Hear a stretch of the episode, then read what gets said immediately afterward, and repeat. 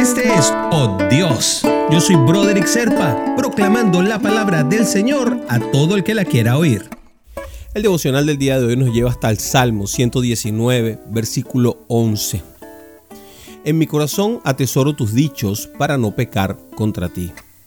Pero qué difícil, ¿no? Porque pareciera que dentro de nuestra genética, de cómo estamos conformados, de lo que estamos hechos, pareciera que el pecado es intrínseco.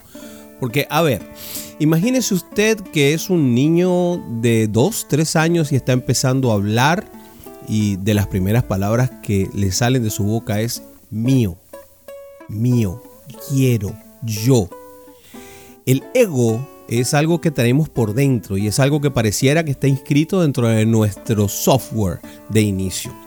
Cuando un niño pelea por sus cosas, sus juguetes, lo que quiere, llora y nos chantajea permanentemente, pues eso simplemente es parte de lo que somos como naturaleza, como carne.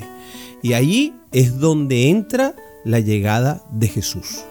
Ahí es donde entra la palabra del Señor.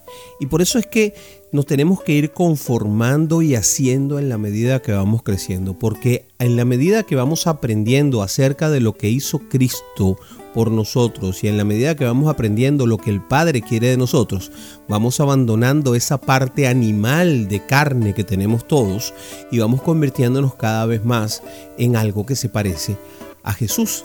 No vamos a llegar, te lo he dicho muchas veces, pero el camino es maravilloso porque el camino es lo que está pavimentado por el Espíritu Santo que es puesto allí por nuestro Señor.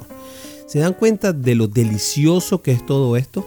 Vamos de ese ego que no tiene ningún sentido cuando somos niños, que ni siquiera lo entendemos, sino que simplemente viene adherido a nosotros, hasta la posibilidad de morir por alguien, hasta la posibilidad de dar la vida por otro, de donar un pedazo de nuestro cuerpo cuando sea necesario. Todas esas cosas van sucediendo en el camino de la vida en el que vamos madurando, creciendo y haciéndonos más de Jesucristo.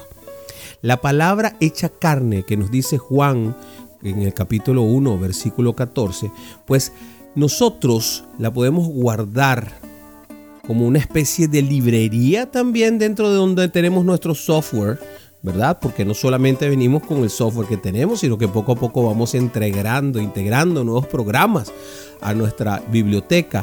Y eso es lo que podemos ir instalando también dentro de nuestro hardware para poder funcionar mejor en el camino y la vida de Dios. Porque el camino y la vida de Dios no está hecha de carne, sino de espíritu. Y ese es el que tenemos que desarrollar, empujar y hacer crecer de la mejor manera posible. Así que hermanito, hermanita, pues tenemos que irnos educando.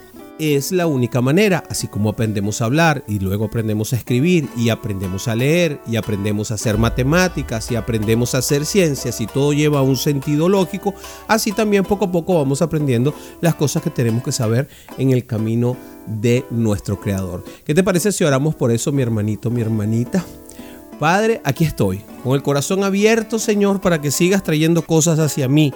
Sígueme dando tu sabiduría, Padre, que está inscrita en tu palabra. Permíteme entenderla, Señor. Permíteme leer todo lo que está allí de cualquier manera que tú me lo quieras hacer entender, Padre, porque a veces las letras no dicen todo lo que tú quieres expresar y permíteme tener ese corazón abierto para poder entender qué quisiste decir en cada una de tus frases. En el nombre de Jesús te oramos. Amén, amén y amén.